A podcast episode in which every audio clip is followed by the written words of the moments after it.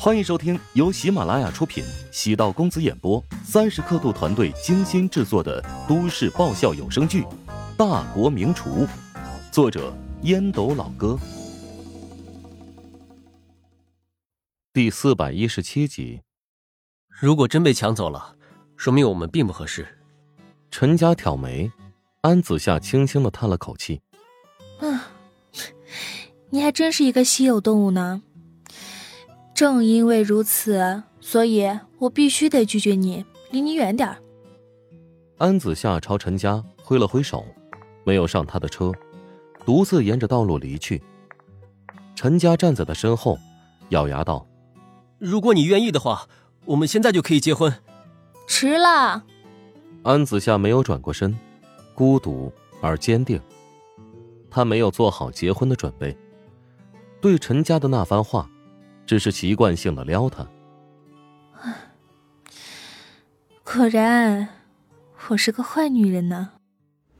等最后一个客人被送走，钟石收拾完后厨，来到办公室，找到乔治。哎，老乔，我有个事情想问你。钟石的表情异乎寻常的认真。什么事儿？乔治奇怪的望着钟石，这家伙身上。弥漫着一股雄性荷尔蒙味道，钟石语序有些凌乱的说道：“呃，那个，不行，我是一见钟情了。哎，我问了丁婵，她说你认识那个女人。今天你给她买了单，呃，我想问啊，你能不能把她的联系方式给我呀？你要追安子夏？”乔治惊讶的望着钟石，原来她叫安子夏呀，名字还挺好听的。乔治哭笑不得。钟石是个不折不扣的颜痴，遇见很好看的女人，他会变成暴走的人形荷尔蒙。乔治规劝道：“我建议呢，你还是趁早收了这个心。”你不愿意啊？我只是觉得你们不太合适。你不会觉得是我配不上他吧？忠实沉默。忠实说出了自己的心声：安子夏可不是个省油的灯。钟石跟他在一起，恐怕会被玩死。他可是有男朋友的，乔治只能委婉的解释，试图让钟石打消念头。钟石蹙眉道：“那也不妨碍我追求她。哎呀，你就把她联系方式给我吧。至于后面如何呢，那就是我的事儿了。”见钟石如此坚决，乔治无奈苦笑，掏出手机，将安子夏的名片。推送给了钟石。那作为哥们儿，我已经拦过你了，你非要作死，那也没辙。即使乔治不给钟石联系方式，他也可以找到安子夏的联系方式。后台的会员系统存有安子夏的资料。安子夏上了一辆出租车，跟司机说了目的地，戴上耳机，闭上眼睛，沉浸在音乐当中。手机传来提示音。点开聊天软件，发现有新好友主动加自己，备注为“乔帮主的食堂主厨钟石”。安子夏忍不住好奇，通过了好友申请。呃，你好，呃，乔治将你推荐给了我。他什么意思？呃，当然是让我追你了，觉得你这么漂亮的女生和同样帅气的我很般配。不得不说，钟石的撩妹技巧。的确很高明，巧借乔治的名头，很自然的拉近与安子夏的关系。更关键的是，还引起了他的好奇。哈，对自己很有信心吗？发张照片看一下。哎，稍等一下。几分钟过后，钟石发来一张照片，安子夏忍俊不已，笑得宛如花一样，惹得出租车司机忍不住转过脸。朝后排看了两眼，怎么照片这么眼熟啊？是吗？呃，很多人都称我是汉州金城武。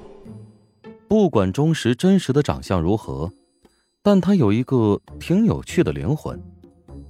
想要让女人侧目，颜值是一方面，关键是要风趣幽默。长相再帅，看久了也会麻木。有趣的灵魂能始终保持新鲜感。穆小，外面有朋友找你。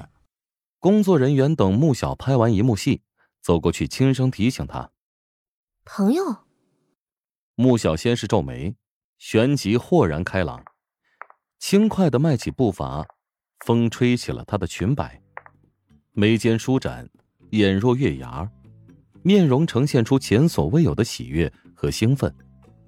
导演和其他工作人员都微微一怔。这便是穆小开心时的真实状态吗？他在荧幕前的喜怒哀乐，虽然入戏，可比起现在的美好，少了一些灵动嘛。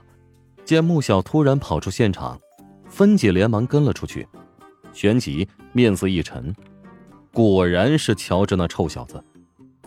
穆小那自然流露的少女情怀，让他实在感到担心。乔治见到穆小如同轻灵的燕子来到身前，受到他情绪的感染，身心的疲惫也一扫而尽。穆小穿着工装，脸上化的妆容略有些浓。比起日常多了一抹古典美感，比起荧幕上的穆小，看上去更加清新，有种跨越历史的错觉。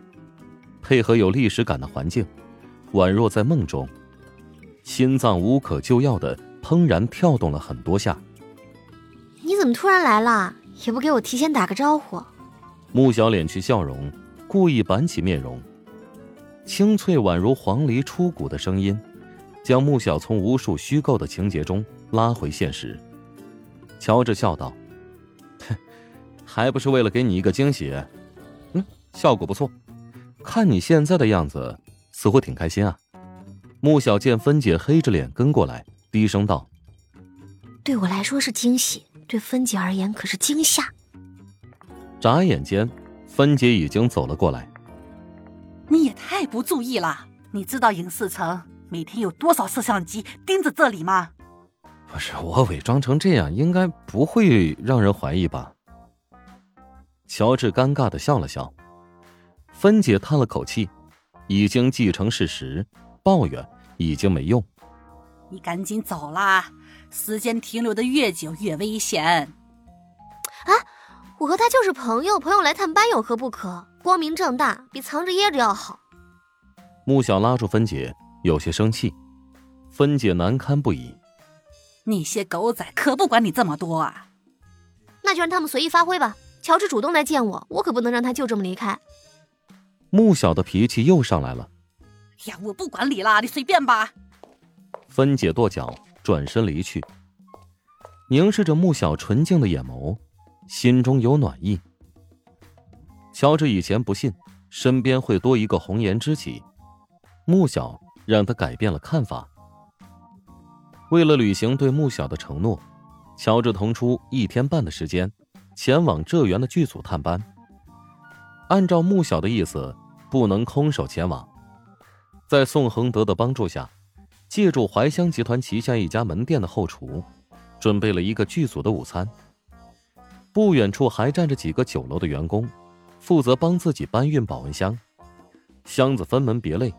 里面有不同的菜品，乔治花费了一上午的时间，才煞费苦心的烹饪好。他们都是第一次来到影视城，能亲眼见到穆小，心情异常兴奋。那就是穆小了，这真人比荧幕上瘦很多呀！看他身上穿的衣服，还是宫斗剧呀！我好期待他的新作品啊！哎呀，难怪外面都在传驸马爷跟穆小关系匪浅。今天果然如此。穆小还是怀香集团的形象代言人。因此，员工们对他都有特殊的感情。看到穆小，心中会油然生出自豪感，找到企业的归属感。穆小带着一群人走入剧组，将几个保温箱放在空处。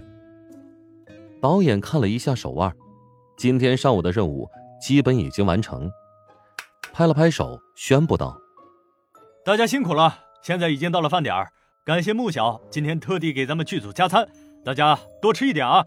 用实际行动来表达对穆小的喜爱吧。穆小在拍戏的时候，经常会请大家吃东西，一般呢请喝饮料或者吃下午茶。大牌演员或者资历深的演员，都会以此证明自己的身份地位，同时拉拢大家。在任何剧组都是一个不成文的规矩。本集播讲完毕，感谢您的收听。如果喜欢本书，请订阅并关注主播。喜马拉雅铁三角将为你带来更多精彩内容。